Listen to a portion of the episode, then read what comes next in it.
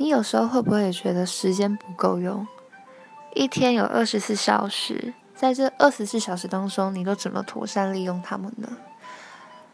我有时候都会觉得时间真的过得非常非常快，但有时候也会觉得时间怎么过这么慢，或者是说，哦，今天的课真的很难熬，明天的课也很难熬，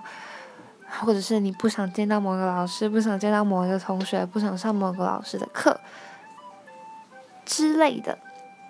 都会让你觉得时间突然变很快，或者是变很慢。而且最近啊，我也觉得就是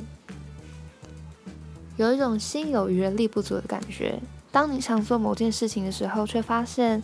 自己没有好好安排或好好规划，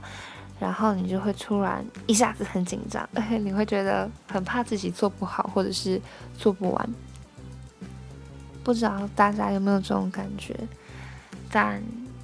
就是这样了。所以我真的觉得，如果你想要好好做好某件事情，那你一定要好好懂得规划时间，因为